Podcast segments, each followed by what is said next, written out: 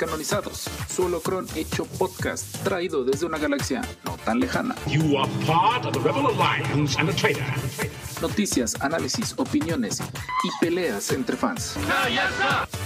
Acompáñanos a desafiar el canon galáctico durante una hora. Hello there. Iniciando transmisión.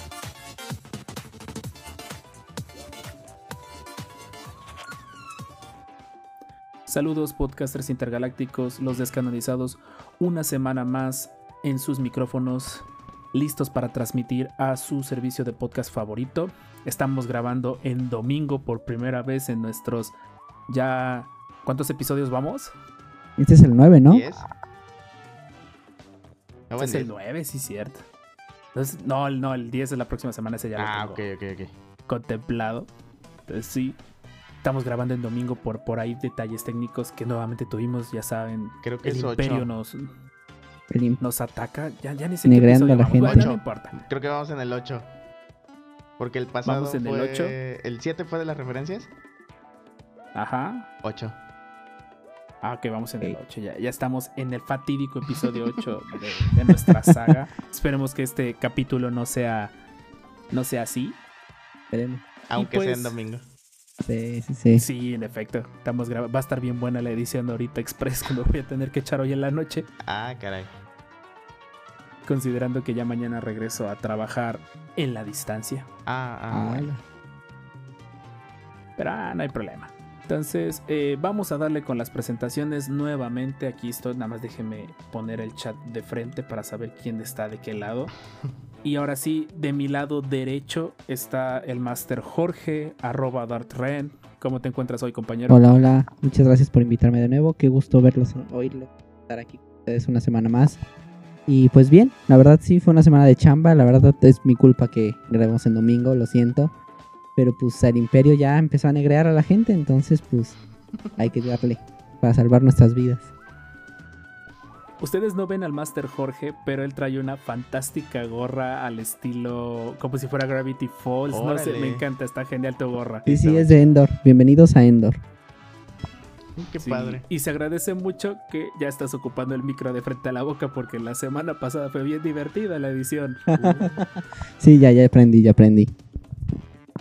Suele pasar, nada, no te preocupes. Y obviamente no por ser último es el es peor para nada del mundo, el mejor chatarrero de la galaxia, el Master Richard arroba Akinsalver. Gracias, gracias. Es genial estar de vuelta. Igual, no, no nomás es culpa del, del Master Ren, porque también ayer yo tuve compromisos. Esta es la, la semana de cumpleaños de varios amigos y conocidos. Y pues, pero bueno, aquí estamos en domingo para seguir con este interesante podcast. Pues de hecho, si el podcast logro editarlo para que salga mañana, lunes Tres. 3, pues aprovechamos para mandarle una felicitación al Master Toño por ser su cumpleaños. Uh, felicidades, Uh, Master Toño. Felicidades. Yeah. Y pues tristemente, pues su cumpleaños es en, en época de pandemia, entonces va a estar un poquito complicado todos reunirnos, pero un abrazo hermano, se te aprecia un montón, esperamos pronto tenerte por acá otra vez en los micrófonos, es, necesitamos a alguien que defienda a capa y espada la- la- las secuelas, obviamente porque a él le encantan de seguro. Sí.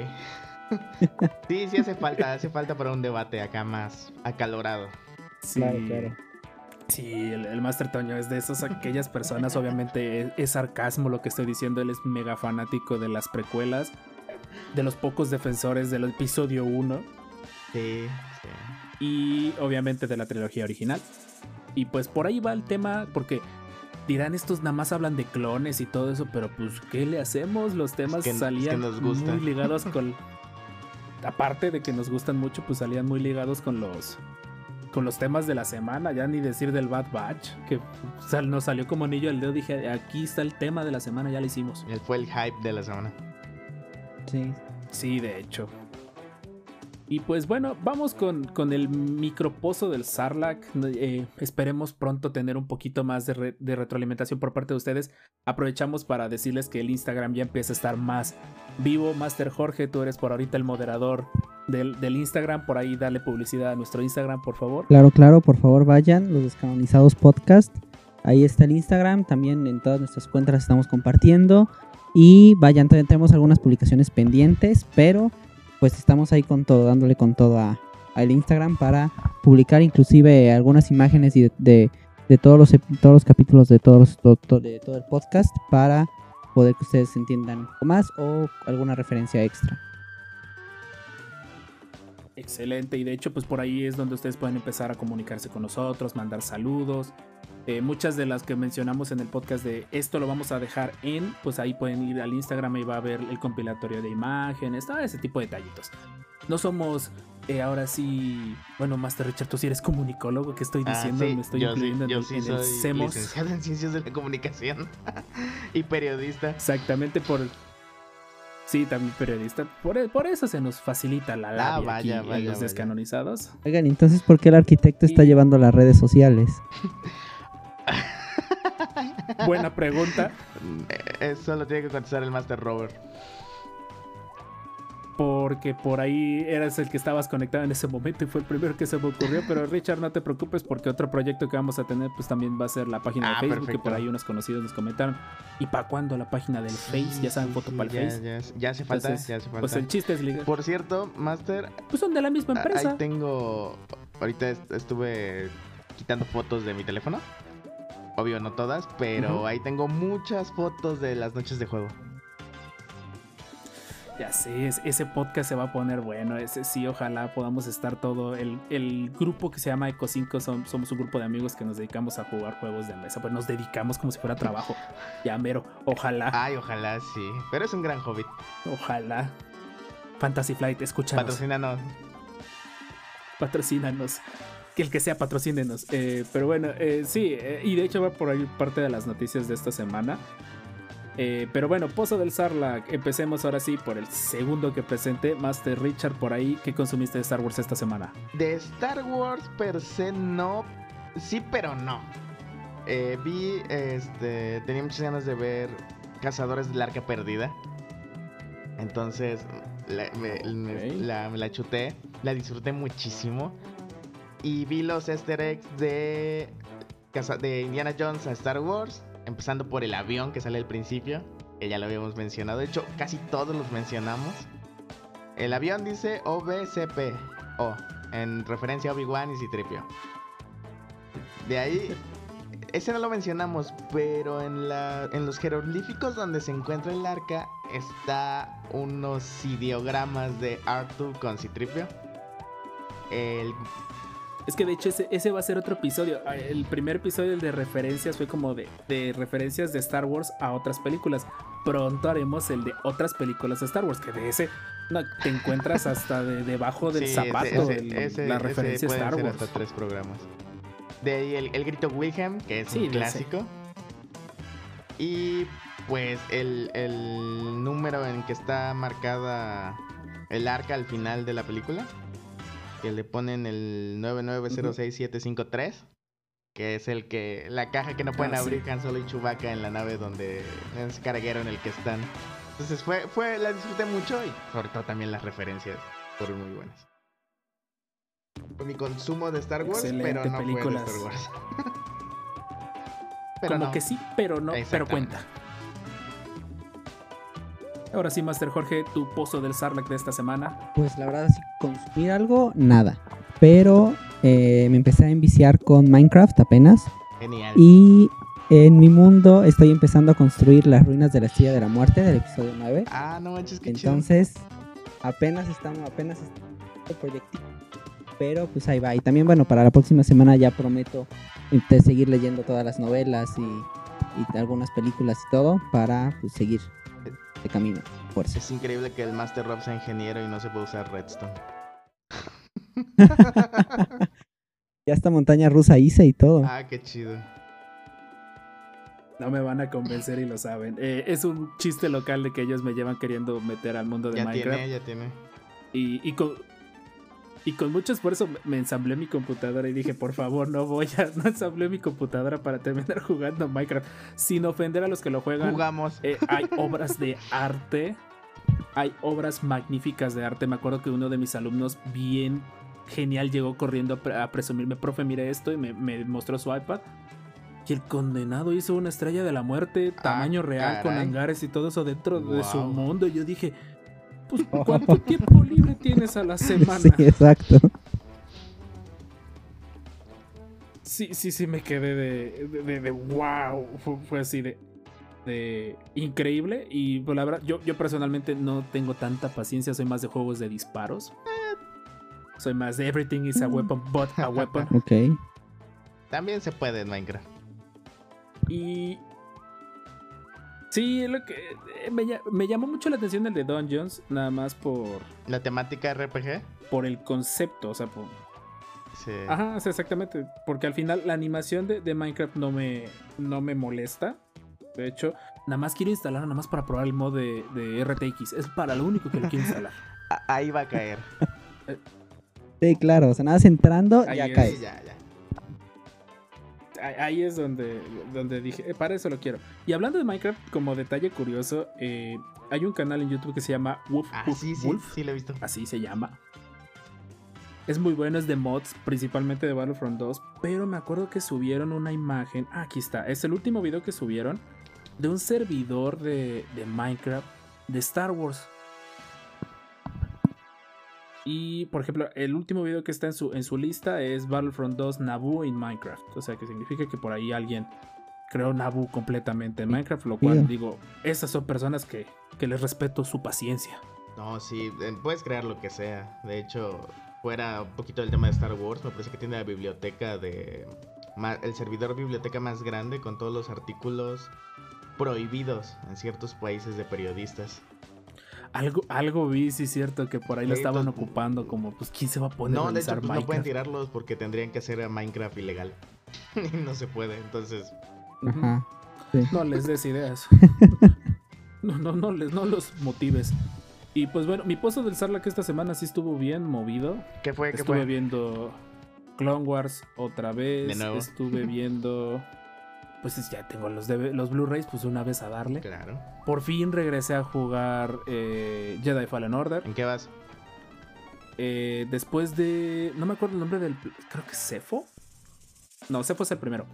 Eh, después de que sales de Kashyyyk, de Kashyyyk la primera vez, te regresan a un planeta que ya habías visto. Pues, obviamente es un juego que tienen que hacer que se parezca muy largo, y, pero obviamente no van a ser muchos planetas. En fin. Y ahorita se pone estoy. eh, estoy eh, encontrando unas ruinas de un Venator que se estrelló en el planeta, lo cual me quedé de a 6. Está genial el Venator enorme. Vas entrando a la, a la primera toma que te encuentras una ARC 170 que es mi nave favorita y Master Richard cada vez que jugamos X-Wing no me dudarás que siempre que Sí, puedo la escojo. Sí, sí, sí, sí, sin duda. Me vale que, que en, el, que en X-Wing 1.0 no haga nada. No, ¿cómo no? Cuando yo la armé para ti. Bueno, Ya pero en general es como tiro al pato. Esa cosa nada más es para aguantar lata. Bueno. No, pero sí, sí se puede usar chido. Sí le hemos usado chido eso. Sí. Y pues, eh, pues obviamente eso, entrar al Venator. eh, eh, mm, no es spoiler porque es, es como de esos mementos, algo así como que te encuentras dentro del juego.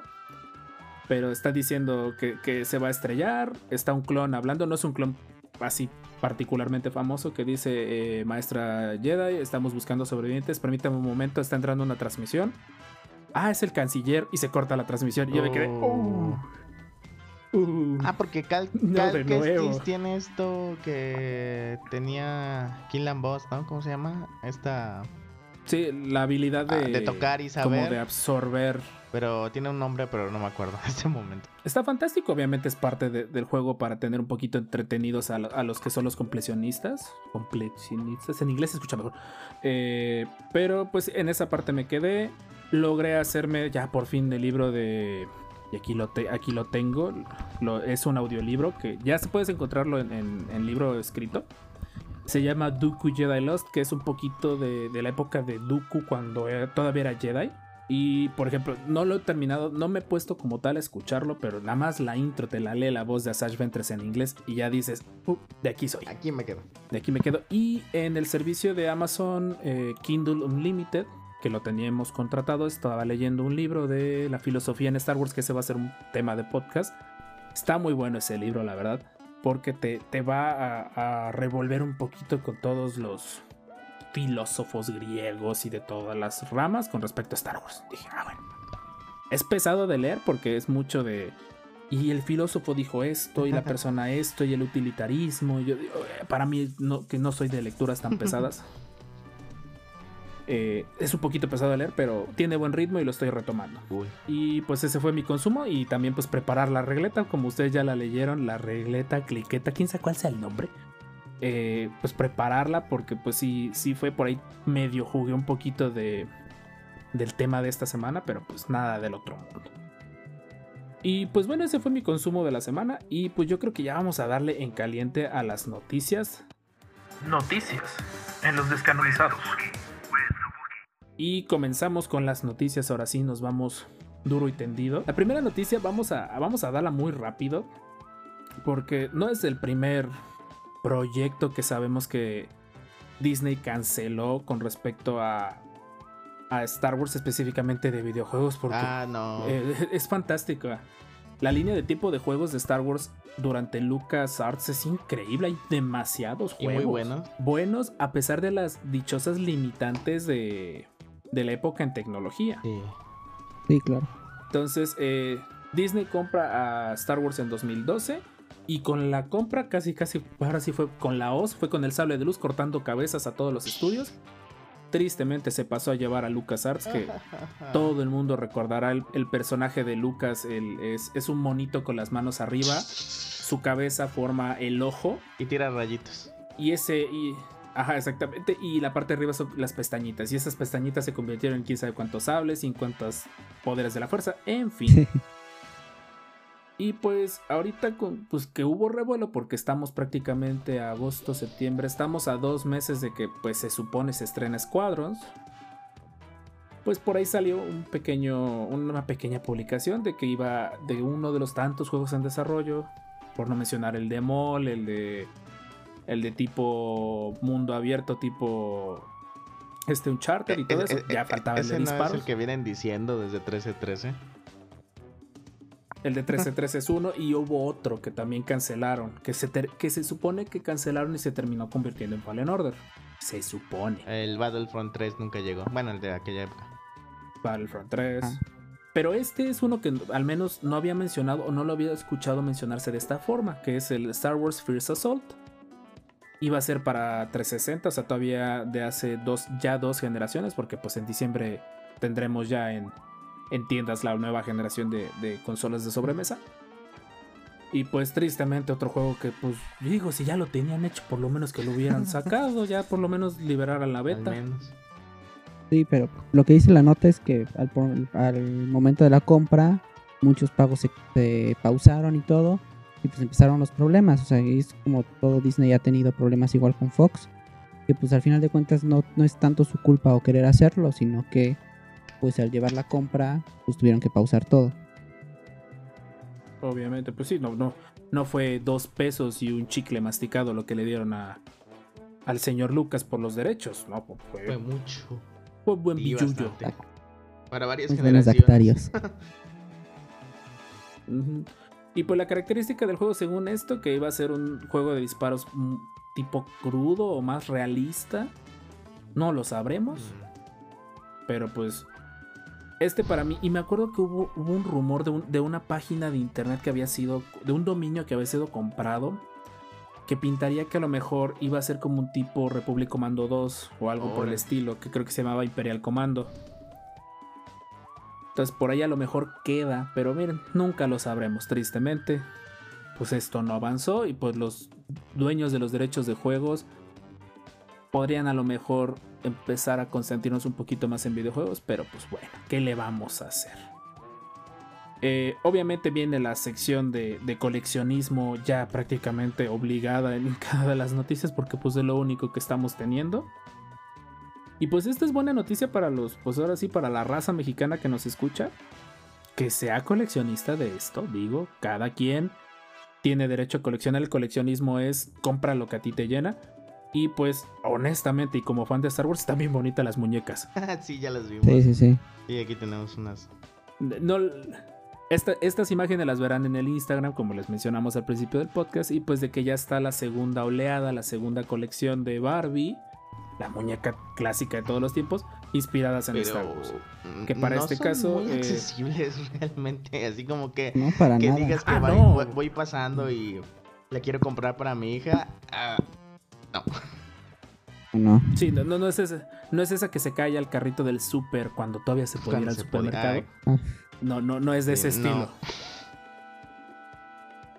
Y no es de ese, de ese tipo de muñecas que le darías a una niña No, necesariamente. Realmente, realmente uno la cuidaría más. realmente- sí, no es coleccionismo. Es una inversión. Y agradece. Dos, están en 2.500 pesos. Están disponibles en. Pues ahora sí, esto no es patrocinado. En Amazon están disponibles. Eh, tienen una vibra bastante que ochentera, Sí, setentera. como muy saga Creo original. Sí, sí, sí. Y pues bueno, se unen a la oleada anterior que era la de Vader, la de Artu y la de Leia. Que aquí sí se nota ya un poquito como que la diferencia en las La oleadas. de Vader estaba muy padre. La de Vader sí está. En general están Sí. padres. la- las figuras están, están muy bien hechas. Tienen diversidad, obviamente. En lo que respecta a los diseños. Y curiosamente el de Chewbacca está muy. Pues está interesante. Le hace honor al, al personaje. Sí. Eh, y por ahí también ya empezaron los comerciales. eh, específicamente se liberaron los comerciales del sable de Ah, Darth vimos, Revan. sí, la- esta colección. Qué cosa tan hermosa. Por ahí el Master Jorge nos lo compartió. Sí, no, la verdad. Está Wow, o sea, lo vi. La verdad es una gran evolución que han hecho en los sables FX. O sea, realmente va para bien, creo. Pues eso que es de metal, que se le quite la hoja, que prende ascendente y que cuando choca prende en blanco. Wow. Sí, Y el Cristal Kyber, que se supone también creo que lo sí, claro. tienes Es acceso. todo lo que hicieron ya en, en los parques de Disney, ¿no? Todo lo, todo lo que le pusieron a los sables ahí, ya también lo agregaron acá. No, está muy bonito el sable. Y me intriga mucho que Revan, a pesar de ser un personaje que apenas, porque se supone ya fue canonizado en un mini fragmento de la guía visual del episodio 9 que está en proceso de compra, eh, de mi parte para la biblioteca del templo, eh, pues le están dando mucho espacio. Ya tiene dos figuras Black Series, tiene su, su figura normal, su ropaje negro, sable Ah, sí, sí, rojo y morado, y una edición especial que por cierto estuvo en Amazon, creo que como en ¿Cuánto estuvo? Como en 200 pesos, obviamente se acabó. Cuando, para cuando dije Ya. tarjeta, ya se acabó. Dije, ah, bueno, total ni la quería. Ajá. No, no la quería. Eh, tiene su segunda figura y ahorita estrena, creo que esta serie. Bueno, creo que hay uno de Kylo Ren, si mal no, si mal no me acuerdo, ¿verdad, Master? Sí. De ese estilo. Sí, sí, sí, pero no está tan No. cool como este. No, no, este, este, este sí le pusieron amor. Como que le están poniendo mucho amor a, a- a esa época de la antigua república, a lo mejor de la alta república. Por ahí Hasbro nos manda Mm, mensajes puede ser, ocultos. puede Claro. O solo quiere que gastemos su dinero, el, nuestro dinero en ellos. También. Obviamente, ah, sí, obviamente. Ellos, los que menos sufren son ellos. ellos, ellos felices de que nos den lo que Y lo necesitamos. hacen muy bien. comprar. Bueno, no, estos no son artículos. Estos no son artículos necesarios. Eh, y pues bueno, eh, continuando un poquito más con, con este crecimiento del universo, la verdad, una sorpresa. Bueno, no, no fue sorpresa, pero sí. Bueno, sí lo fue y no lo fue. Ustedes me entienden. Eh, las nominaciones al Emmy por parte de Mandalorian, la verdad. Digo, no arrasó. No, pero, Pero fueron buenas. fue muy Bueno. bien. Era obvio que fotografía tenía que estar ahí. Claro. A ver, aquí empiezo la lista rápida. Dice eh, serie de drama fantástica de Mandalorian. Programa para niños. O sea, ah, bueno, salió por ahí Resistance. Es que estoy viéndolo en la página de Star Wars, ahí está todo. Eh, sí. No, pero curiosamente, eh, curiosamente es Resistance al que le dan la, la producción. No o sea, le dan visto, el- no la nominación. O sea, Wow. están, Star Wars Bueno, ese sabemos que no van a ganar. no. Ahí creo que como que vamos, vamos seguros. Eh, ahora sí, eh, realización de, de doblaje de un personaje. eh, de Mandalorian capítulo 8, la redención de Taika Waititi. Él era el IG-11, IG-11, sí, sí, sí, el sí. que tantas risas nos dio. La verdad, sí. Taika Waititi, lo que sea cada Es quien para doblar personajes, Muy Es bueno. bueno. lo que sea. Dirán, ¿qué otro, otro personaje ha doblado? Eh, y la estaba viendo el sábado mientras esperaba si nos íbamos a poner a grabar. Pasaron Thor Ragnarok, que mucha gente, pues es una película que igual divide a, a la fanática de Marvel, la estaba viendo. Y este personaje, el rocoso, Ah, el que sí, quiere organizar la está bueno. revuelta, Mm. es Tai- Sí, eh, sí, en sí. inglés es Taika Waititi. Eh, le dan a Giancarlo Espósito por Moff Gideon. Eh, y eso que nada más salió Pero capítulo, ¿eh? impone, ¿no? O sea, Cap- es eh, bueno. de actor de invitado. Pues ya para que le den la nominación con un capítulo, pues ya, ya la hizo. Claro. Eh, de ahí viene narrativa de mejor, eh, mejor producción de diseño para un programa narrativo de media hora. Supongo que debe haber más. El capítulo 1 de The Mandalorian. Eh, para un, dice, cinematografía para una sola cámara, para una cámara de una sola serie. Capítulo 7 de Reckoning. Por ahí con los directores de fotografía que mencionaba el Master Richard, que pues era obviamente. Mejor, ahora sí, para disfraces de fantasía. Bueno, no, no son para vestuario de fantasía y, y todo eso. Single camera otra vez salió por ahí. Prostéticos, o sea, lo que es eh, maquillaje Sí, sí. prostético. Que para el, para el prisionero. Ah, pues sí, ahí sí Ah, se la claro, rifaron. Es el claro. capítulo donde salen el montón de. De extras, o sea, todo ese escuadrón como de, de cazarrecompensas. No es un spoiler tal cual, pero pues la serie no ha salido y no me voy a esperar a que hasta que Disney se ponga las nadie pilas acá en México. No, no, no, nosotros menos. Eh, obviamente edición de sonido, mezcla de sonido, efectos visuales. Y capítulo 2, el niño, la verdad está muy bien. Sí. Y coordinador de dobles para una serie de drama. De Mandalorian. Pues sí, la verdad se la rifó con Sí. los combates con esta chica. ¿Cómo Gina se Carano. llama la, la rebelde? Ah, bueno, esa, es la, esa es la Este, actriz. Cara Dune. Cara Dune. Ujú. Que pues la verdad, ese combate a puño limpio con el Mandaloriano está Uf, muy sí. chida. Está, está muy chida. Eh, yo era el bebé Y- Yoda viéndolas pelear. Sí, la verdad, todo el mundo estábamos así de. ¿Qué más? ¿Qué más? Danos más, queremos más.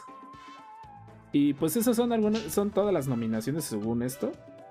Eh, entonces, pues la verdad, enhorabuena a Filoni, a Feige, a todos. eh, a todos los que están involucrados en este proyecto de The Mandalorian. Y como dato al pie, por ahí estaba escuchando que IGN dice que este mes a lo mejor ya saldría el Oh, tráiler de la segunda temporada. máximo. Wow, qué chido. Entonces, es- esto lo estamos grabando, eh, les decíamos domingo por primera vez, domingo 2 de Ah, agosto, caray. ya estamos en agosto increíblemente. Entonces, eh, pues sí, ya se están tardando con esto.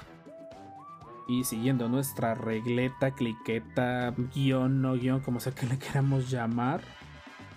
Eh, por ahí viene una nota relacionada al Dark Saber. Master Richard, por ahí tú, tú encontraste esta nota, eh, por ahí Ah, sí, tú también, por favor. este, Por ahí, en- cuando estábamos buscando noticias, eh, vi que. No creo que portales, y aquí no tengo bien abierto. Ah, aquí está. Que el actor Giancarlo Esposito, mejor conocido como Gustavo Fring en la serie de Breaking Bad y Better Call Saul, quien encarna al villano Moff Gideon, dice, comentó, verás mucho más del Darksaber, conocerás la explicación de esta arma ancestral en el mundo moderno, un mundo de ruido. Es lo que declaró Esposito a la revista del mundo del espectáculo Deadline. Dice, ¿de dónde vino esa espada y cómo ha sido revivida? Esa es una de las llaves de la segunda temporada que llegará más pronto que tarde. Y no negamos que el hype aumenta más del Mandaloriano con estas declaraciones de Giancarlo Esposito. Debemos admitir que el final de la primera temporada Sí. nos dejó muchas incógnitas, pero sobre todo muy enganchados para otra temporada. Sí, es que en el momento que cae el Tai y dices, ah, ya, ya mataron al malo y de la nada abre la Tai con el sable oscuro y así de, no necesito dormir, Sí, así- necesito así respuestas. ese capítulo. Y también como dato curioso, se había anunciado hace unas semanas ya el por fin el Darksaber, porque los que encontrabas eran muchos eh, fan-made, ahora sí, de, de ciertas armerías. El Darksaber por parte de Hasbro ya había sido anunciado y creo que esta semana empezó la preventa en Estados Unidos. Ya saben, Estados Unidos, país primermundista, país al que le dan bastante Ouch. ventaja con respecto a comprar cosas. Ouch, lo sé, lo siento, teníamos que decirlo. Eh, pues ya está la preventa.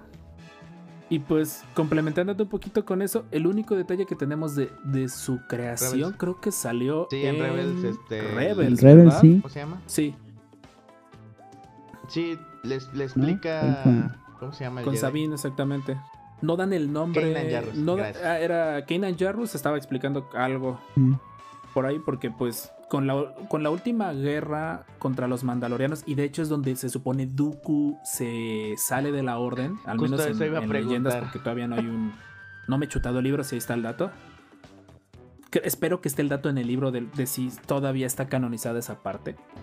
Pero igual solo mencionan Jedi. que es el primer mandaloriano, increíblemente, que, que era Jedi. Sí. Entonces dices, wow, o sea, es increíble. Una raza guerrera y en serio ninguno sensible a la fuerza, ¿no? Pues bueno, la fuerza Como es bastante especial. Sí, Exacto, exactamente. exacto. Y, y dato curioso de, de eso, eh, hablando de los Wookiees y todo eso, me estaba acordando de ese capítulo. Vi una imagen en la que mencionaban, y eso lo vamos a ver ahorita en el holocron de la semana, que los sables de los Padawans, el primer sable que arman, porque al menos en el universo expandido que era Tartakovsky, se entendía que en el momento en que el, el Padawan armaba su sable se volvía Mm, Jedi. Sí, Ajá. sí, sí, sí. sí. Y se, se suponía, porque no teníamos idea de las pruebas y todo ese tipo de detalles. Más porque Lu- Luminara lo dice, con, así dice, no me acuerdo cómo dice la frase, pero dice, con esto terminas tu entrenamiento y todos, ah, entonces nada más armar mi sable, con eso ya la armó. Ah, qué chido, está, está bueno, está bárbaro. y como dato curioso, el primer, ya después en Clone Wars nos enseñan que no, que no es cierto, que, que lo que sí consiguen es su cristal, pero pues el primer mango a lo mejor no es un primer mango.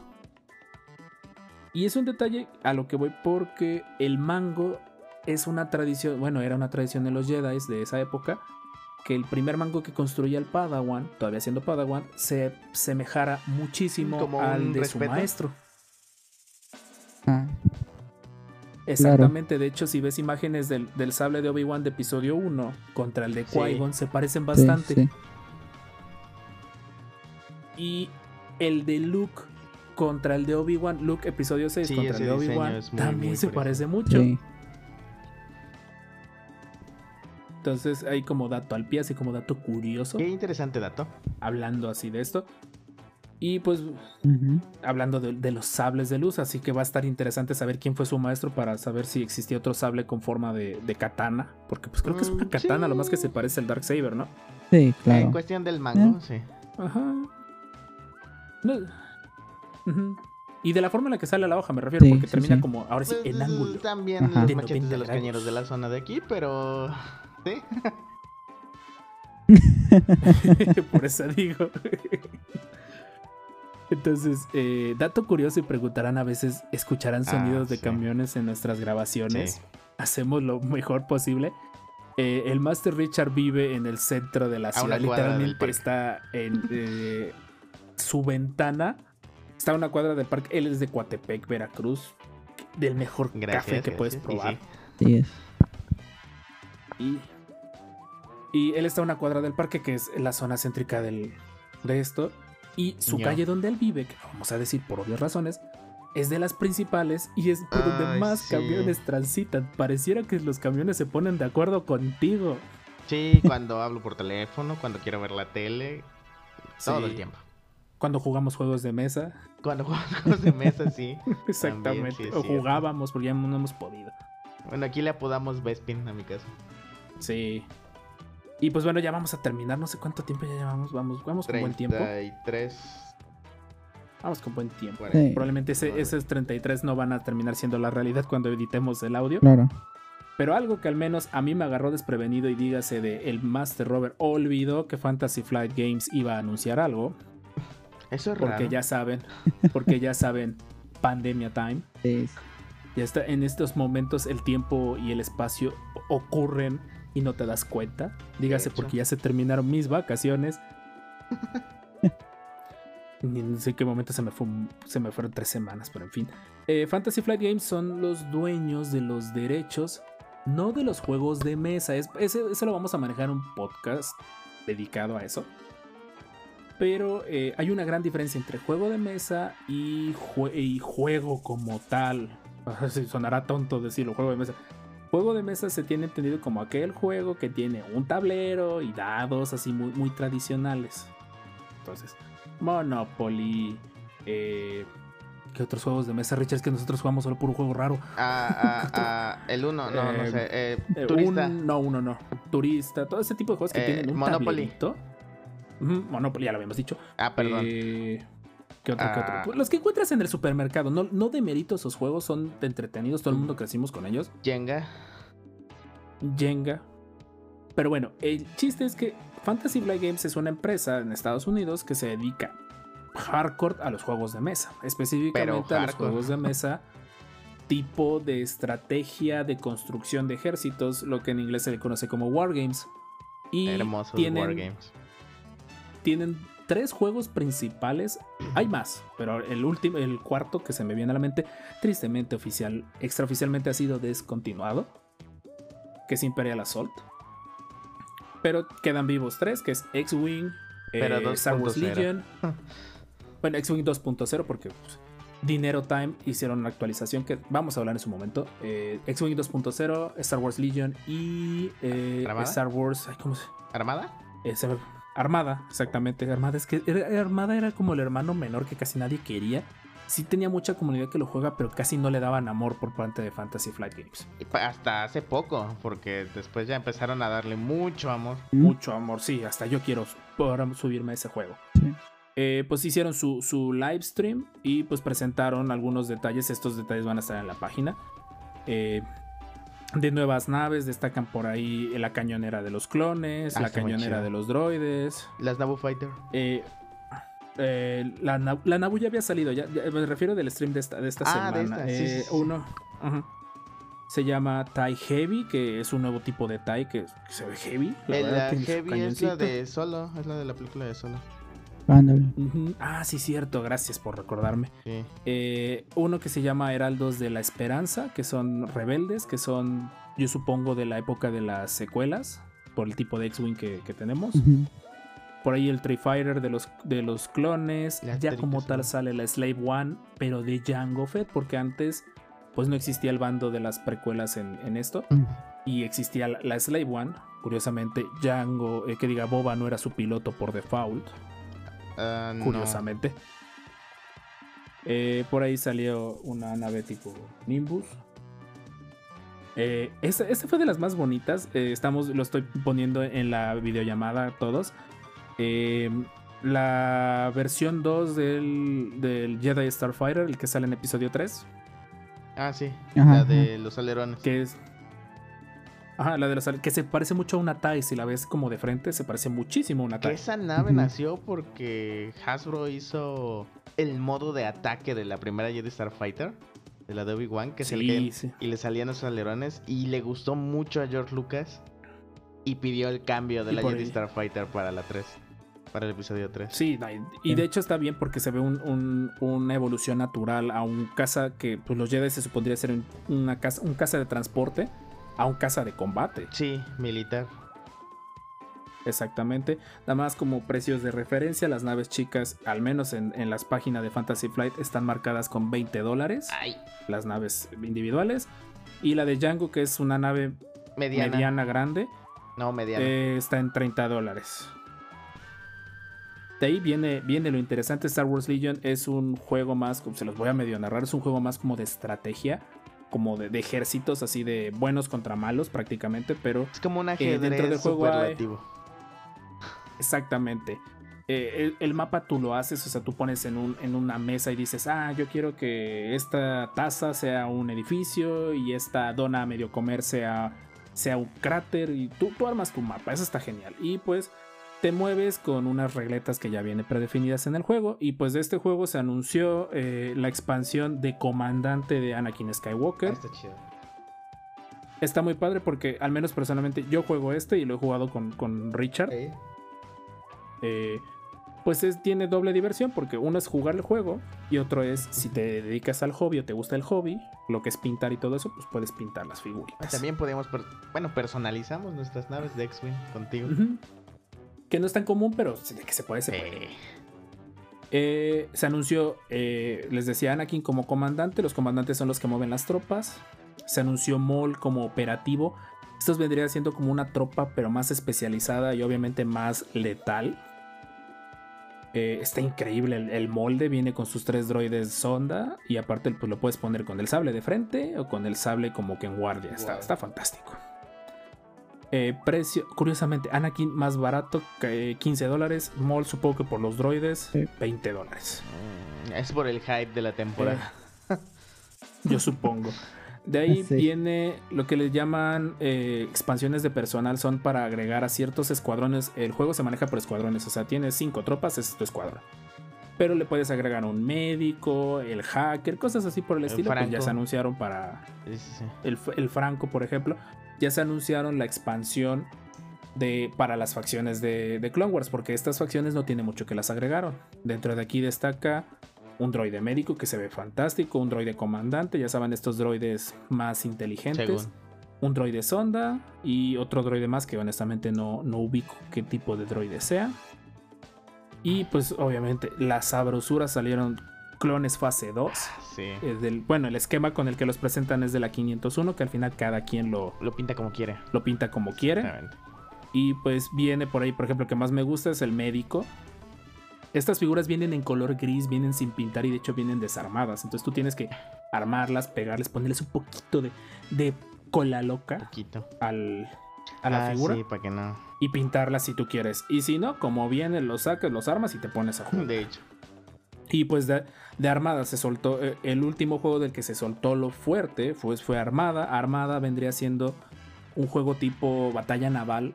Que estoy, creo que me- los que escuchen esto y les gusten los juegos de mesa los estoy ofendiendo. Es lo más parecido que se me ocurre Sí, explicarlo. disculpa. es del mismo.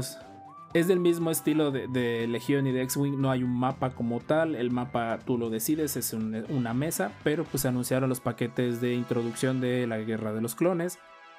Donde tenemos lo- el paquete de los clones. Y obviamente el de los separatistas. No me acuerdo cómo se, eh, se llama. Aclamador. Ah, eh, las naves. No es.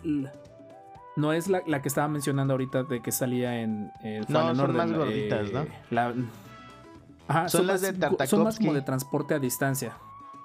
Son las que salen en Sí, sí, episodio sí, 2. sí. Las que aterrizan en el agua.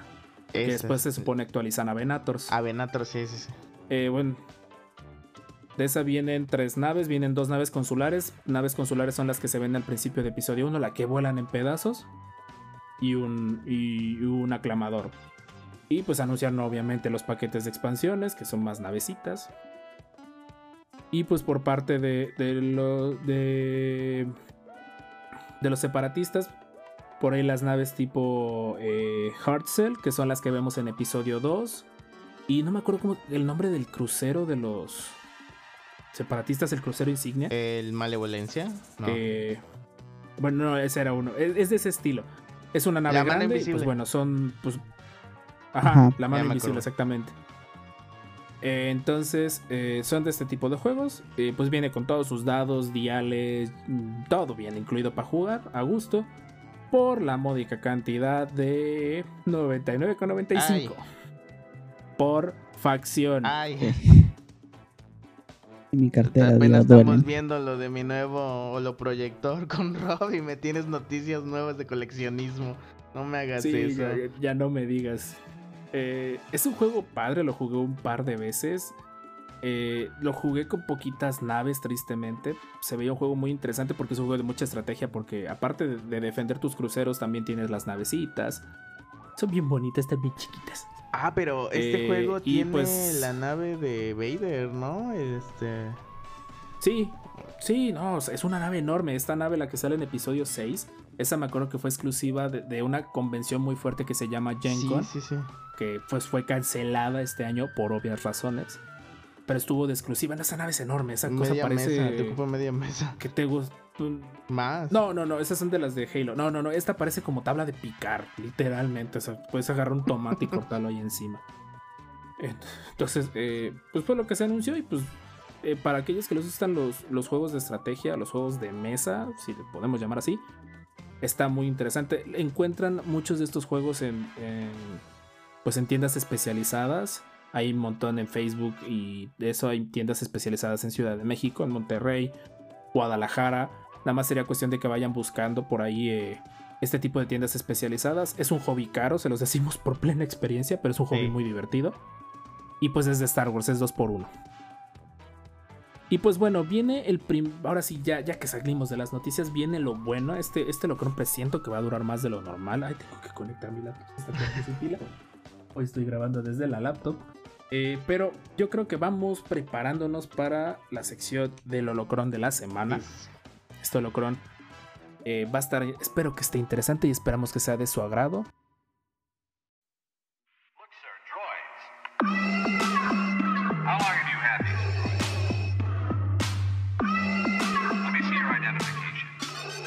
El holocron de la semana en los descanonizados.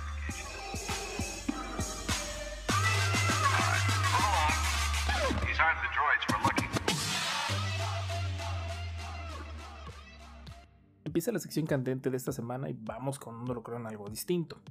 Un poquito de inspiración de otros podcasts.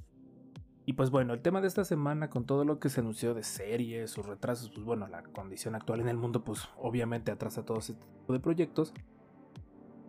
Pues tenemos ya series bien confirmadas, series que estamos esperando y que en su momento analizaremos aquí en este holocron. Y tenemos confirmadísimas que no vi que pues de momento se había puesto en la congeladora, pero pues pinta que el proyecto sigue y va, va que vuela. Eh, de Mandalorian la segunda temporada, que es más que segura que llega, ya está lista, creo que estaban afinando últimos detalles, esa se debe estar estrenando en octubre. The Bad Batch, que sale el próximo año 2021, pues ya, ya esto ya lo abarcamos un poquito más en detalles en otro episodio, para que te escuche los otros episodios. Y pues bueno, en lo que respecta a rumores, también tenemos todo lo relativo a, a los rumores relativos a los personajes de Rebels que serían series donde se involucre Ezra, Ahsoka, Thrawn y posiblemente una de Maul. Que estaba ese rumor muy fuerte, pero pues faltará ver qué, qué acontece con Disney y todo el detalle con respecto al actor que personifica la figura de Maul, que ya hablamos de este en otro episodio.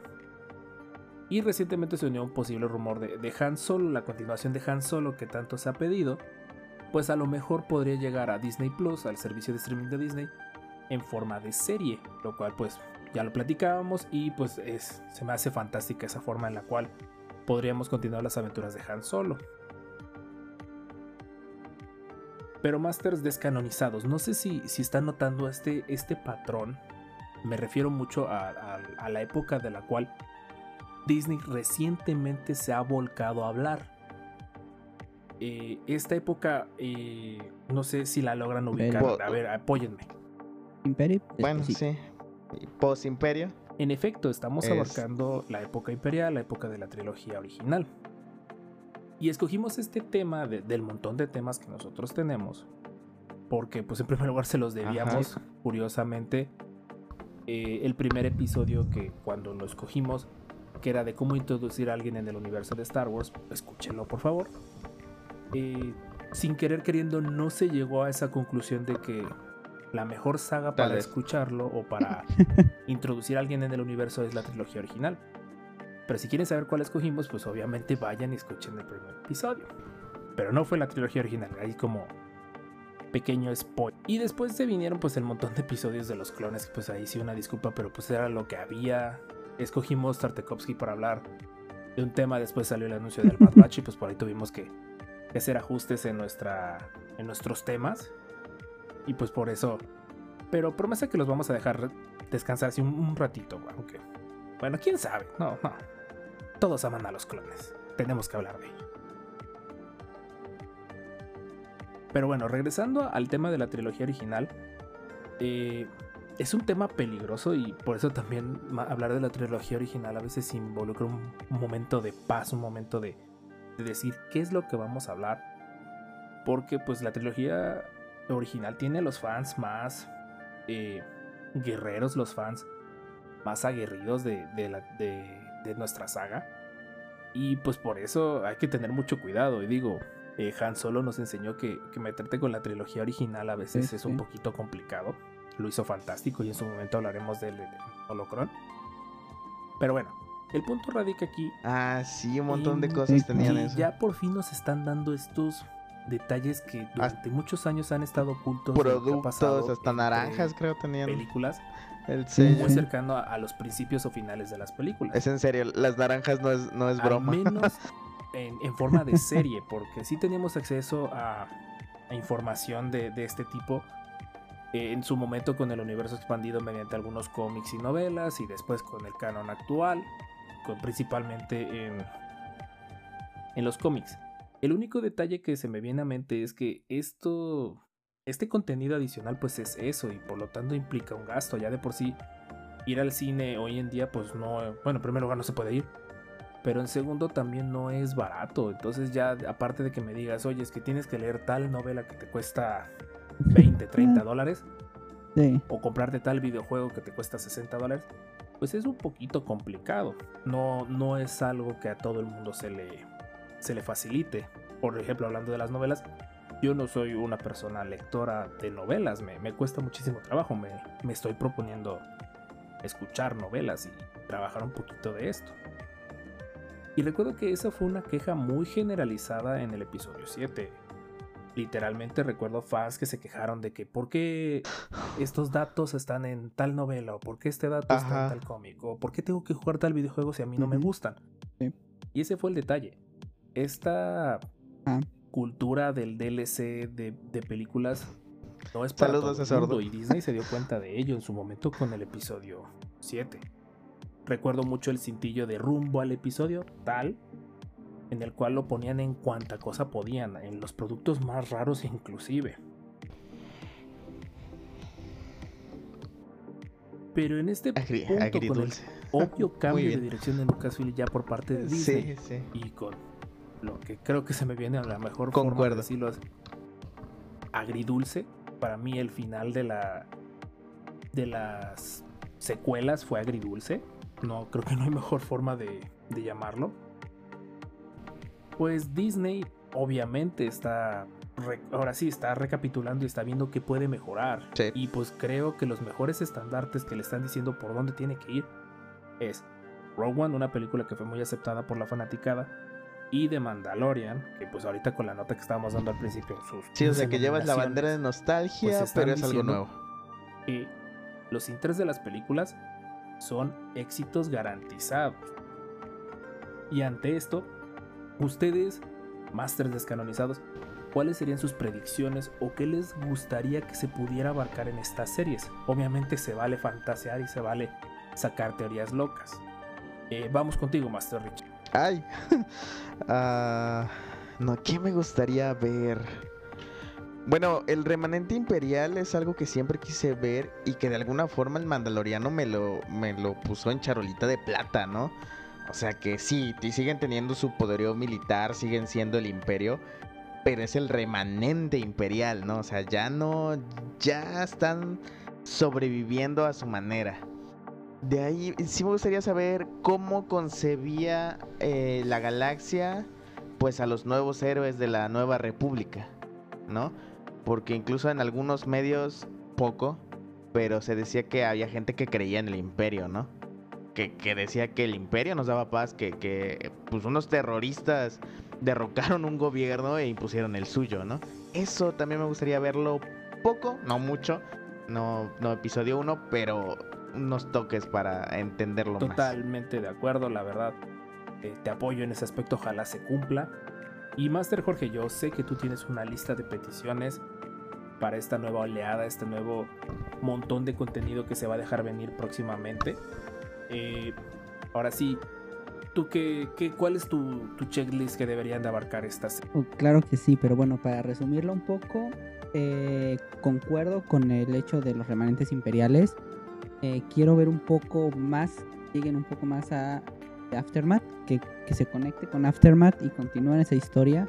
Creo que estaría chido, o sea, una haces que la gente lea estos libros y pues los que los, los que lo estamos leyendo lo leyeron, pues estarían muy prendidos en ver qué onda con esto. Y creo que Mandalorian podría ser una, una forma o irse hacia alguna serie en paralelo, ¿no?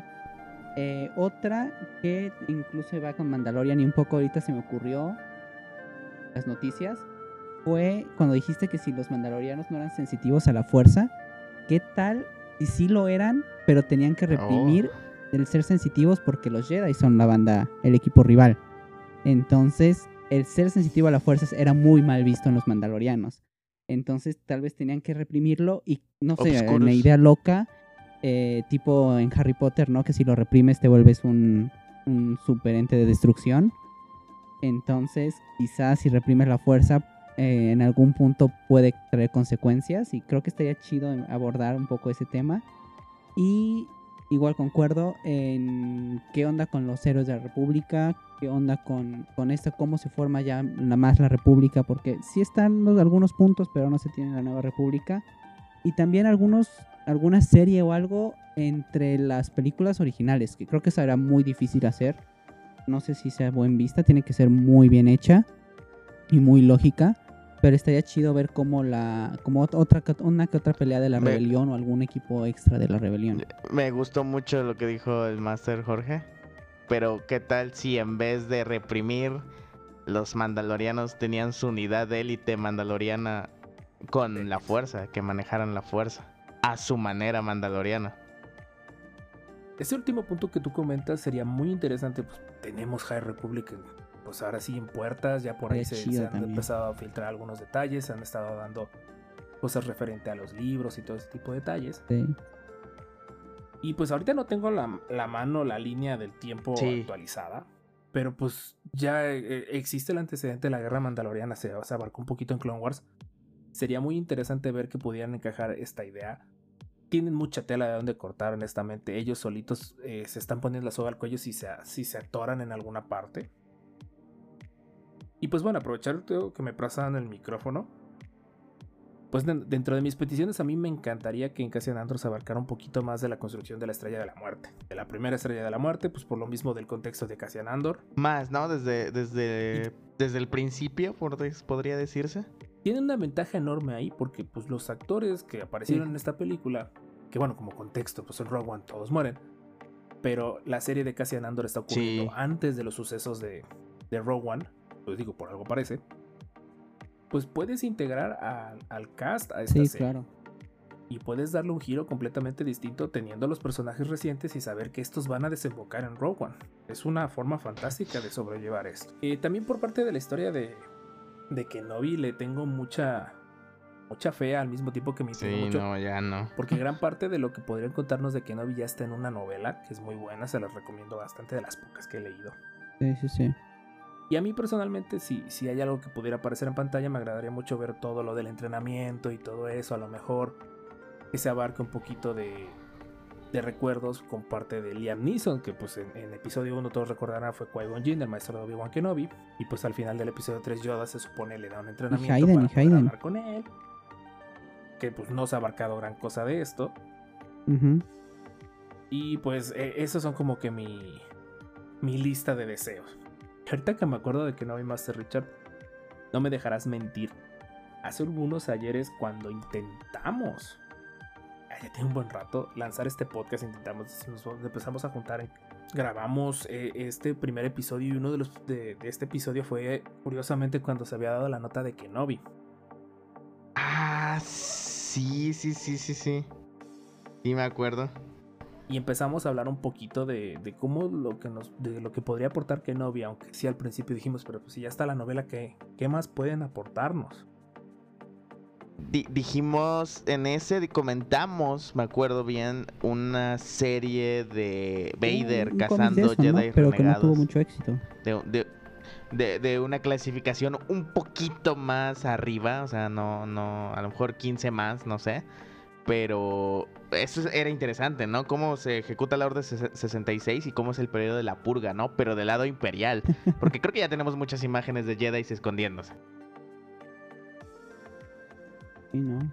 Sí, en efecto, tristemente se desaprovechó el concepto del Inquisidor. Y pues no quiero buscar culpables, pero el sable helicóptero claro, tal sí. vez no ayudó mucho que digamos. Pero dirán, ya todo esto, ¿para qué nos están mareando tanto con, con lo que ellos quieren de las series? Pues si las series ya van a existir y todo eso. Nosotros estamos aquí en el, en el holocrón de los descanonizados porque ellos nos hablan del universo expandido, nos hablan de cómo se ha ido canonizando poco a poco ese universo con el que muchos crecimos en el canon actual.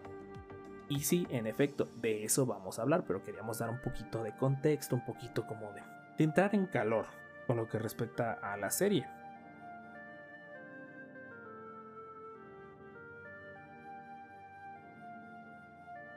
Pero en el universo de leyendas, o bueno, el universo expandido que nosotros así le decimos, ya hay una historia o ya hubo un intento de historia que abarca periodos muy parecidos a los que Disney está tratando de contarnos. Eh, fue un proyecto multimedia del año 96 que en su época podremos catalogarlo como enorme, abarcaba libros, cómics, videojuegos, y por ahí creo que inclusive una continuación, pero esa pues obviamente se canceló. Y estamos hablando específicamente de Shadows of the Empire o las sombras del imperio. En plural, sombras. No vayan a decir, no, no, no es que los descanonizados de nada. Saludos a la sombra del imperio, pues el creador de contenido de YouTube. Pero bueno chicos, en este caso a mí no me tocó, yo tenía cuatro años y pues no era tan fan de Star Wars en esa época. ¿A ustedes les tocó consumir así tal cual la saga en su momento, conforme fue saliendo aquí en México. Me acuerdo de que fue un buen momento para relanzar juguetes. En su época yo tuve acceso al juego de Nintendo 64. Eh, después llegó el PC, pero bueno, yo tuve acceso al de Nintendo 64. Eh, y ya más adelante, por las épocas ya de las precuelas, pude leer los cómics que tenía mi primo Donovan, al cual le mando un caluroso saludo hasta Australia. Y recuerdo que él los consiguió aquí en una tienda en Jalapa que se llamaba, o se llamaba Amalgam Collectors, que ahorita ellos se dedican más a las ventas en línea, que es su líder, bueno, su ah, sí, Luis. Amalgam, he comprado eh, muchos. Saludos, por cierto, Master Luis. Él lleva una tienda de, coleccionables y es, y es el líder del club del coleccionista aquí en Jalapa. Entonces, pues un saludo, búsquelos en Facebook. Eh, digo, con las novelas y pues principalmente lo que alcanzó a ver yo aquí, recuerdo de niño, pues fue la, serie de juguetes de Kenner. Que digo, en esa época todavía Kenner tenía los derechos de esta saga. Fue una época interesante y por favor Disney, si alguien en Disney está escuchando esto, no lo vayan a arruinar o bueno, no tanto, experimenten, pero para bien. Algo así como de Mandalorian. Fue una época interesante y digo al final, eh, si Disney tuviera algunos planes de tomar pedazos de aquí, pues por favor, no la arruinen. Es una forma interesante de narrarnos sucesos entre episodios. Ocurre a la par del episodio 5, específicamente el tutorial ocurre al principio del juego, en la batalla Hot. Hay pequeños guiños, ¿no? es un nivel en las... Le paso factura al juego la edad del mismo. Y pues en ese aspecto eh, sí, sí, sí. también eh, se va desarrollando con respecto al lo que ocurre a la par del episodio 5, pero ya muy específicamente para el, la unión entre el episodio 5 y el 6. Porque como contexto teníamos que entre el episodio 4 y 5 en aquella época, pues bueno, era Star Wars. Sí. El Imperio contraataca en ese entonces, porque todavía no tenían como tal el el de episodio, así bien claramente, no teníamos muchísima información de lo que ocurría. De hecho, los detalles más cercanos que teníamos pues, eran los cómics de Marvel, donde sale este personaje de orejas grandes. Saludos a Marvel por esa. Fue una época psicodélica en lo que respecta a, la historia de Star Wars. Y ya, y aprovechando que estamos hablando de Marvel y del contexto de esos, de esos dos episodios, se me viene a la mente el tiraje de Star Wars, así se llama la saga Star Wars y el de Vader, los primeros tirajes de Marvel Disney. A Vader. Pues ahí sí, intentaron hablar de esta época, dieron muchos detalles de cómo iba pasando la rebelión, de cómo eh, Luke, Leia y Han Solo se iban afianzando como y Luke trae la chamarra que usa en la coronación. Y un canon. Bueno, en la, no coronación, en la es que en un momento en la premiación, gracias. Su única alternativa para tratar de salir vivo de una misión, van todos nuestros héroes, es aventarle un AT-AT. El caminador de cuatro patas que vimos en el episodio 5 se lo avienta así, lo, logra capturar uno y su única alternativa es aventárselo a Vader. En ese momento yo nada más me, me acuerdo que lo estaba leyendo y me reí mucho. Pero la siguiente escena es muy tétrica porque en ese preciso momento Vader se levanta de los escombros y no trae su casco. Tómala, pareció el chamuco. Y ya entre todo el, relajo de, la caída de lata y todo eso, se levanta un Stormtrooper de entre los escombros igual que Vader. Se voltea a verlo. alcanza a decir señor o, algo así, no recuerdo bien el, el diálogo. Y quiero que, así, imagínense una figura de Star Wars así. como figura de. Como figura. así. Y en ese momento, Vader le voltea la cabeza. Fue, fue una escena que, que se me quedó muy grabada. Porque sí, sí representa lo que creo que Vader sería en ese entonces. Pero bueno, es hablando un poquito de la. del canon actual. Pero tratando de hacer memoria, el canon actual nos ha molestado mucho en explicarnos qué ocurrió entre el episodio 4 y 5. Yo siento que sería una. Más bien sentimos hablando de ello como si estuviera yo solito en este momento. Eh, sería fantástico. E, esta saga ya se me estaba olvidando por ahí hacerle eh, publicidad a alguna marca que no nos patrocina. Cínenos. Sí, Fue editada por Panini. Todo lo tenemos, ¿no? Y pues todavía lo puedes encontrar en internet. Puedes eh, tratar de conseguir el, servicio de Marvel de cómics. Puedes pedirlos en la página de Panini. O pues ya medios poco naturales, que son los que menos recomendamos. Pero pues a veces eh, si quieres consumir Star Wars, pues hay que buscar. O puedes ver resúmenes en, con ciertos canales. Y pues el holocrón de la semana se nos ocurrió mucho en el sentido de que pues sería interesante que, Disney, ya en estos meses que, no ha habido grandes anuncios, nos diera una sorpresa de, historias relativas a este periodo de tiempo entre el episodio 5 y 6. Pues el único contexto que tenemos de nuestro querido universo expandido, pues es por lo mismo Sombras del Imperio. Y como contexto, eh, consideren que en esa época, era el año 96, todavía no se vislumbraba lo que sería el episodio 1, no había internet como para, oigan, por cierto, están grabando el episodio 1. No, ese creo que el episodio 1 se fueron a enterar hasta el 97, 98. No. Entonces, cuando se anunció esto, pues los fans de Star Wars, pues obviamente se dejaron ir y abrazaron esta saga y todo eso. Y pues el, el, este aquí teníamos un material de origen bien claro, teníamos una forma de consultar cómics y todo ese tipo de detalles que nos daban más aventuras más estructuradas de nuestros héroes en un contexto de dos películas. Yo recuerdo que tuve oportunidad de medio jugarlo ahorita antes de grabar el podcast, lo, lo tengo ahí en mi colección de Steam. Y pues ya, ya se le notan los años. Es un juego que es frustrante de jugar. Tiene algunas dinámicas que propias de la época, pero el propio hardware era una limitante en ese entonces. Eh, lo jugué yo en 64 como había mencionado y recuerdo que los controles eran... Que es que tenías que tener tres manos. sí, tenías que tener tres manos el control de 64, que onda. Con todo respeto a los fans de Nintendo. Y una misión que se me quedó muy grabada es una de que traes un jetpack no recuerdo si vas correteando a Boba Fett o a un IG. Pero e, era muy frustrante de, Ah, sí es cierto. Pero Master Richard, por ahí nos mencionabas de que a ti sí te tocó disfrutar un poquito de esta época. Por ahí ahora sí, expláyate un poquito más qué fue lo que a ti te tocó. A su buen momento me acuerdo que era relanzamiento de varios juguetes, varios tíes otro halcón, pero también la nave de. Ay, del protagonista. Ajá, el Outrider, sí, pero es coreliano, ¿no? También. Ah, maldición.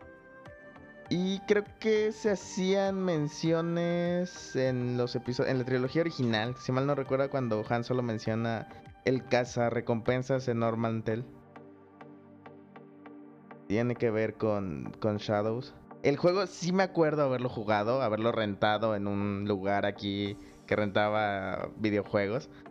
Pero pues al tener siete años y no saber inglés, pues no, no recuerdo mucho la historia y era un poquito complicado, si mal no me acuerdo. Creo que tenía un nivel... Ajá. Y pues no había subtítulos en ese tiempo, ni en inglés los mismos videojuegos. Creo que tenía un nivel de... Ajá, creo que no Creo que tenía un nivel de nave, si mal no recuerdo. Sí, el juego muy entretenido. Pero sí, sí me acuerdo del hype, el poco hype que podías captar en esa época, pues al no haber internet, ¿no? Y, en, ese tiempo varios eh, redescubrieron la saga, ¿no? Así como de, ay, ¿y esa nave cuál es, no? ¿Y por qué esto? ¿Y por qué es? No, pues es que es una película que... Unas películas que ya existen, tienes que verlas, ¿no? Y ya. Fue bueno para iniciar varios fans en esa época. Es lo que... Y Master Jorge, tú tenías como tres años en ese entonces. Como que a ver, trata de recordar a ver si, si te acuerdas un poquito o qué te tocó Sí. de Sombras sí, del sí, Imperio. sí. Si te tocó algo, obviamente. Tres. Sí, tres. O sea, a mí me tocó ya lo último de Sombras del Imperio. O sea, que prácticamente fueron los juguetes. O sea, ahí fue cuando conocí Star Wars. Sí, de los juguetes, me acuerdo que había unos juguetes bien raros en esa época. Me acuerdo de. y Yo lo tengo todavía. Es a mis papás, saludos. Había un, un Chewbacca, un Chewie sí, sí, recompensas que sale en los cómics y sale en toda la saga. Tiene hasta su parche en el ojo. Un Luke Skywalker con armadura roja que, que está muy padre la figura, que hasta se le quitaba el casco y todo eso. Traía un. No, traía sable, traía su sable, traía una lanza. Eh, venía eh, Leia con el traje de Bouch, porque en, la, en Sombras del Imperio te explican un poquito de dónde sale ese traje. Cierto. Y un personaje que, curiosamente, y digo curiosamente porque ahorita van a Sí. entender por qué, Sí. el príncipe Sí, Caesar, sí, sí, sí, sí, me un personaje clave en, en esta saga. Eh, también me acuerdo mucho del Outrider. El Outrider yo, eh, yo la tengo en figura en nave para 375. También, Jorge, tú también dijiste que la tenías. Bien bonita esa nave, se giraba y todo eso. Acá hay una bien chiquita, no cabía una figura, pero bien padre. Y pues bueno, ya como dando un poquito más de, de redondeza al comentario, eh, hay que poner una pauta de Ah, que en sí, ese sí, sí. Para Lucas no, no, el universo expandido no contaba. Él lo dijo varias veces. En ese, en ese pero tiempo. sí contaba cuando era exitoso. Y parte de las ventas, Ajá. digo, no fueron las mejores, pero pues sí hubo ventas de juguetes. Y, y Lucas recuerda que en ese entonces tenía un convenio muy bueno de regalías con respecto a los juguetes. Obviamente le convenía. Pobre Y-. Por eso les decía que a me van a entender. Eh, el- como detalle curioso, el Black Sun o el Sol Negro, que es esta asociación criminal, este cártel criminal que sale en este, en este cómic, pues curiosamente fue canonizado en parte de, de Clone Wars. En el sentido de que en el arco del revivido No. del no me dejan morir en paz Sí, de varios. Que tanto Sí, sí, sí. queremos y, y apreciamos pues es- estos personajes Ajá. aparecen, esta raza aparece. Más cuadrado. y el ¿no? nombre Black Sun vuelve a tomar forma. Los, los fans de antaño obviamente gritaron, cual Flanders, cuando escucharon eso. Y los que a lo mejor eran fans nuevos, pues, pues se les redondeó un poquito más el mundo de, de buenos y malos a, a esta parte de- del área criminal. Órale. Y pues como detalle también de sombras, ya para cerrar con, con los detalles de figuras, aprovechando que Master Jorge me dio pauta con esto. El príncipe Caesar era el líder de esta, de esta facción y tenía que convivir mucho con Vader eh, dentro de los cómics y por instrucciones del emperador a tal punto pues de que un, un double pack, un paquete de, de dos figuras es Vader peleando contra Caesar que esto ocurre para el final del juego.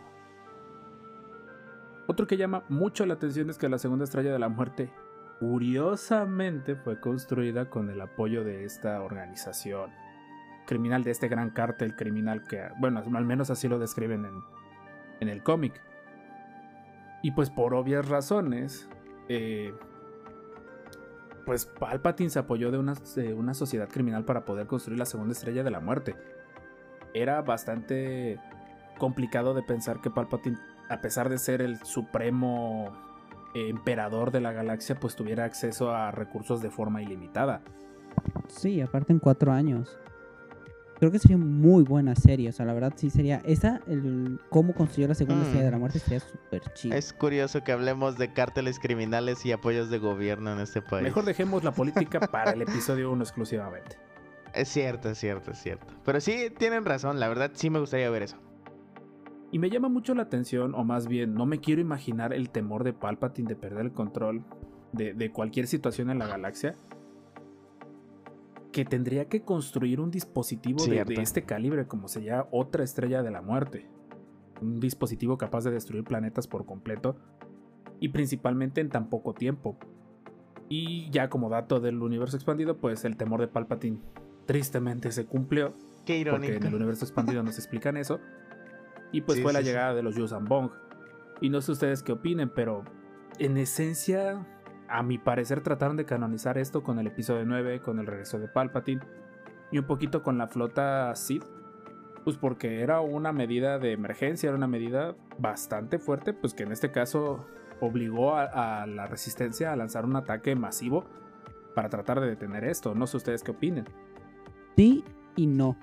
Ahí digo que tiene que ver un poco con el episodio 9, pero también mucho con las novelas de Throne, las nuevas de Timothy Zahn y los cómics de Throne, en donde hablan de la ascendencia, de la ascendencia Cheese, que hace un pacto Throne con Palpatine para protegerse mutuamente de una amenaza que estaba, eh, que estaba atacando a la ascendencia, que eran los Grisk, que en teoría, a lo que parece, pues es la, la reinterpretación de los, de los. No la llevaron a más, pero podría ser que ahí podría entrar todo esto. Sí, le tenemos que dedicar un Tron, me cae. Eh, intentaré ponerme al día con el cómic, bueno, por lo menos hay un cómic. La verdad, yo soy más de dibujitos, leerme las novelas para mí Tenemos que hacer uno de, de, de Throne o algo así. Y pasando a otros datos dentro del cómic, pues Wedge se vuelve pues eh, líder del Rogue Squadron. y por lo mismo que Lupus en ese momento se va a entrenar fuera de lo que es la rebelión a tratar de convertirse en un Jedi. Y pues ya deja de ser este as de la rebelión o como algún youtuber conocido diría el genocida más grande de la galaxia. En serio, búsquenlo en YouTube el cálculo de cuántas personas había en la estrella de la muerte. Pues Wedge en este universo expandido, en este universo de, sombras, se vuelve bastante relevante. Para los que no se acuerdan quién es, era uno de los alas compañeros de, Luke en el primer ataque a la Estrella de la Muerte y de hecho en la batalla de J aparece también junto con él. Y pues ya más adelante tiene su momento de gloria que puso con los líderes del escuadrón que pelearon en la segunda Estrella de la Muerte pues la logran destruir. Y como que ahí tratar de quedar como de, ah, en la primera estrella a lo mejor no pude, pero en la segunda ya lo logré. El Lando Calrissian por su parte, pues siente culpa propio pues, de la traición que le hizo a, su, su, compa, a su amigo. Bueno, al menos eso, eso pareciera, eso dan a entender en el episodio 5.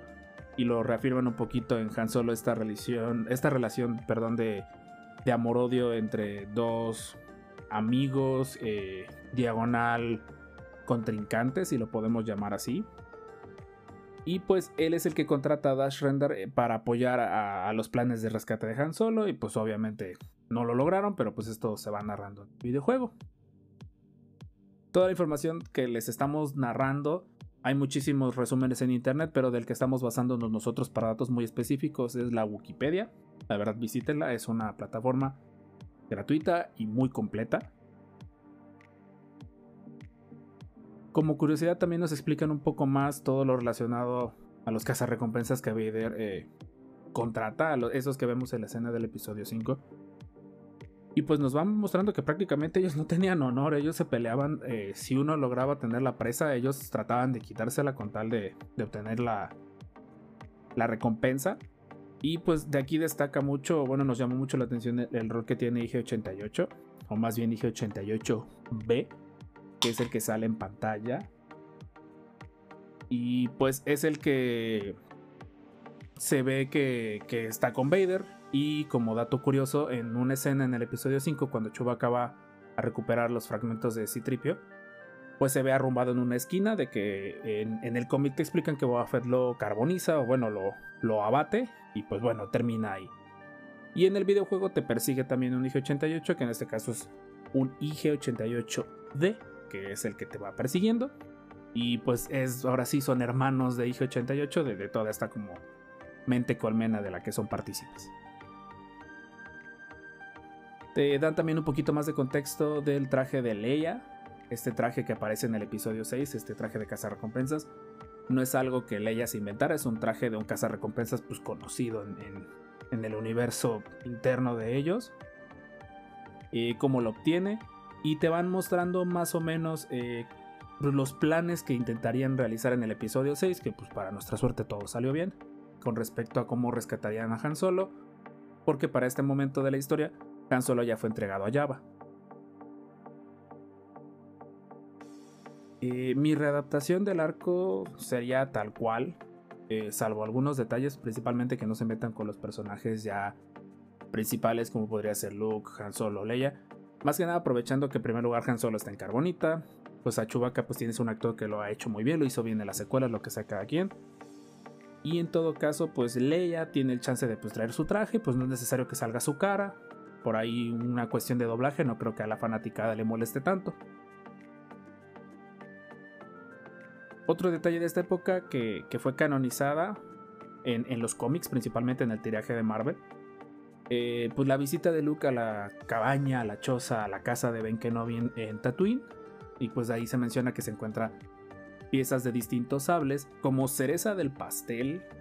En lo que respecta a todos estos detalles agregados, recuerden que esta es una historia que va entre películas. El príncipe Caesar, este personaje verde que mencionamos ya fue canonizado en Clone Wars, bueno, su raza, es el encargado de entregar los planes de la segunda estrella de la muerte a los rebeldes, a estos Botans que menciona Mothma, y pues lo hace por encargo personal de Palpatine, lo cual pues será una estrategia bastante valiente, por no, por decir menos. ¿No viste? Eh, no recuerdas un chiste porque por ahí andaba que solo era un soldado y se llamaba Many Botan. No, no es la primera vez que con el nombre nos van a decir que va a pasar. En Clone Wars solo un personaje se llama I'm gonna die. Y si lo lees con un poco de contexto, pareciera que dice I'm gonna die. Tal cual spoiler en el nombre del personaje, pues como que qué hacemos ahí con ello. Ah, sí, sí, sí. También está Shaggy, ¿no? En, honor a, Shaggy de Scooby-Doo. Ah, también, ¿cómo se llamaba el maestro Jedi para Saurolopus? Del episodio 2. De Colin. No, Trevor. Algo. No, ¿cómo se Algo así. Tiene un nombre. Coleman Trevor se llama Coleman Trevor. Es el que Django se despacha en el. En la arena de Geonosis al salvar a Dooku. Coleman Trevor, sí, gracias.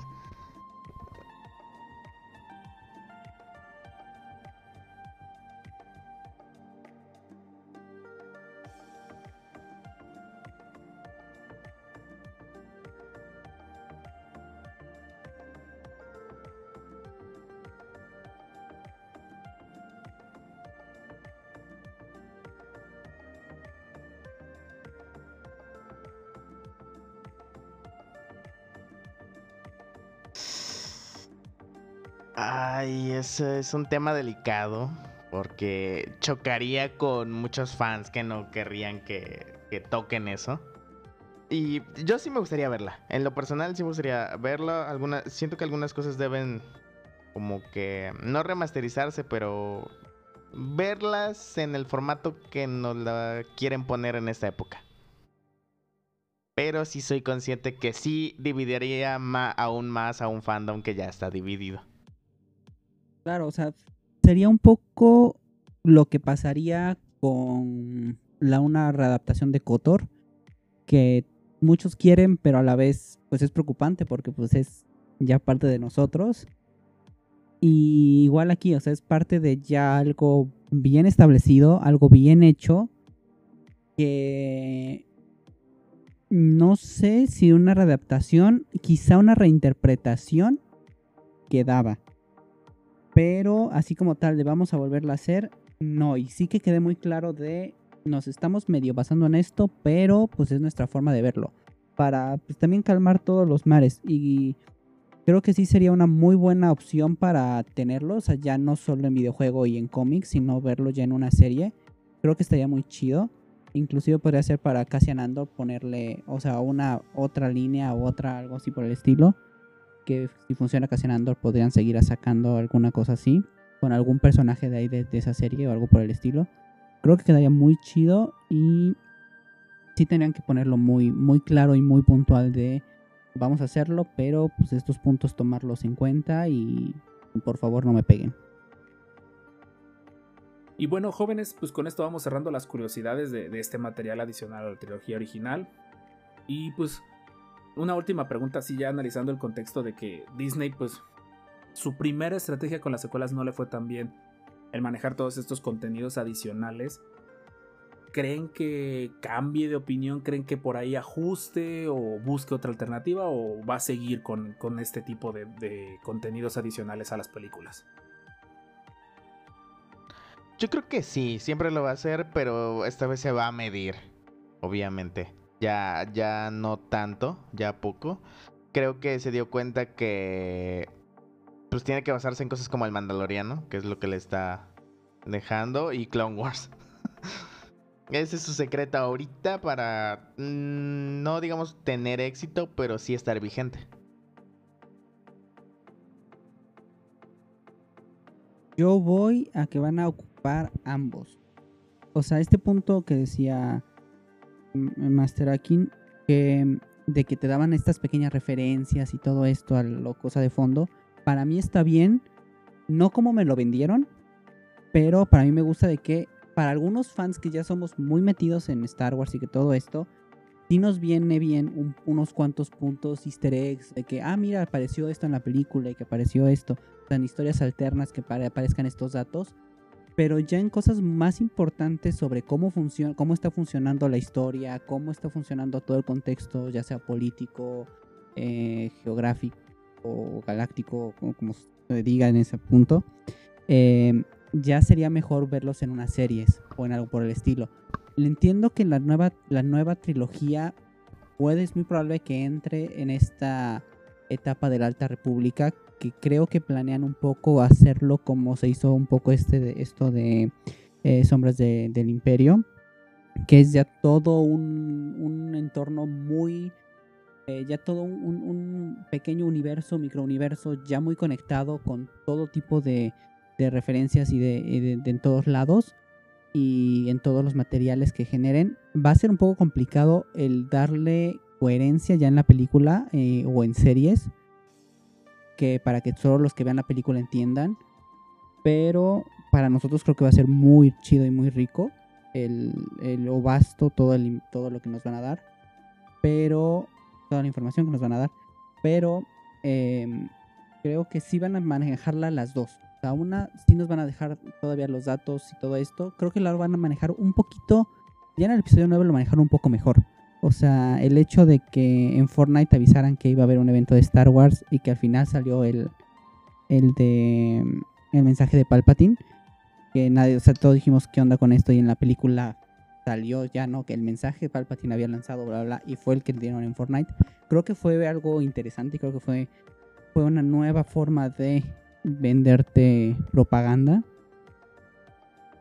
ya de una mejor manera y una más estructurada y ya no tan engañosa. Entonces creo que se van a ir por esa. O sea, te vamos a dar easter eggs en algunos casos, pero te vamos a dar información crucial ya buena en otros, ¿no? O sea, ya en algo más masivo. Y pues bueno, el holocron de esta semana ha terminado y agradecemos de todo corazón que hayas llegado hasta aquí. Y pues empezamos con las despedidas. Master Richard, pues un placer, gracias por escucharnos, por oírnos decir cosas sabias, cosas chuscas y cosas en las que tenemos razón. Y espero que nos oigan en la próxima. Me encuentran como Akin Salver en todas mis redes. Saludos. Master Jorge. Eh, muchas gracias por llegar a este, a este punto del, podcast. Eh, igual, gracias por oír todas nuestras locuras y toda la, toda la información que les estamos dando. Créanos que esto lo hacemos con todo el amor, así está. Y igual, tengan una muy buena semana. Pásenla muy chido. Mis redes sociales igual son DartRen12 en todas. Y pues empiecen a seguir el podcast del de, Instagram del podcast. Y un servidor, Robs22 en Instagram, los descanonizados podcast en Instagram, por favor síganos, denos ahí el follow, ahí vamos a estar eh, subiendo contenido adicional del episodio de la semana. Y pues vamos terminando con esta transmisión, les agradecemos muchísimo su preferencia, este podcast está hecho por fans y para fans y con ánimo de compartir detalles que a lo mejor ya no son tan relevantes en el universo de Star Wars, pero pues los fans de antaño los conocemos y que se vean estos flashazos de, ingenio en las nuevas películas o series o contenidos, se agradece mucho. Eh, estos fueron los descanonizados, su holocron hecho podcast. Nos vemos a la siguiente.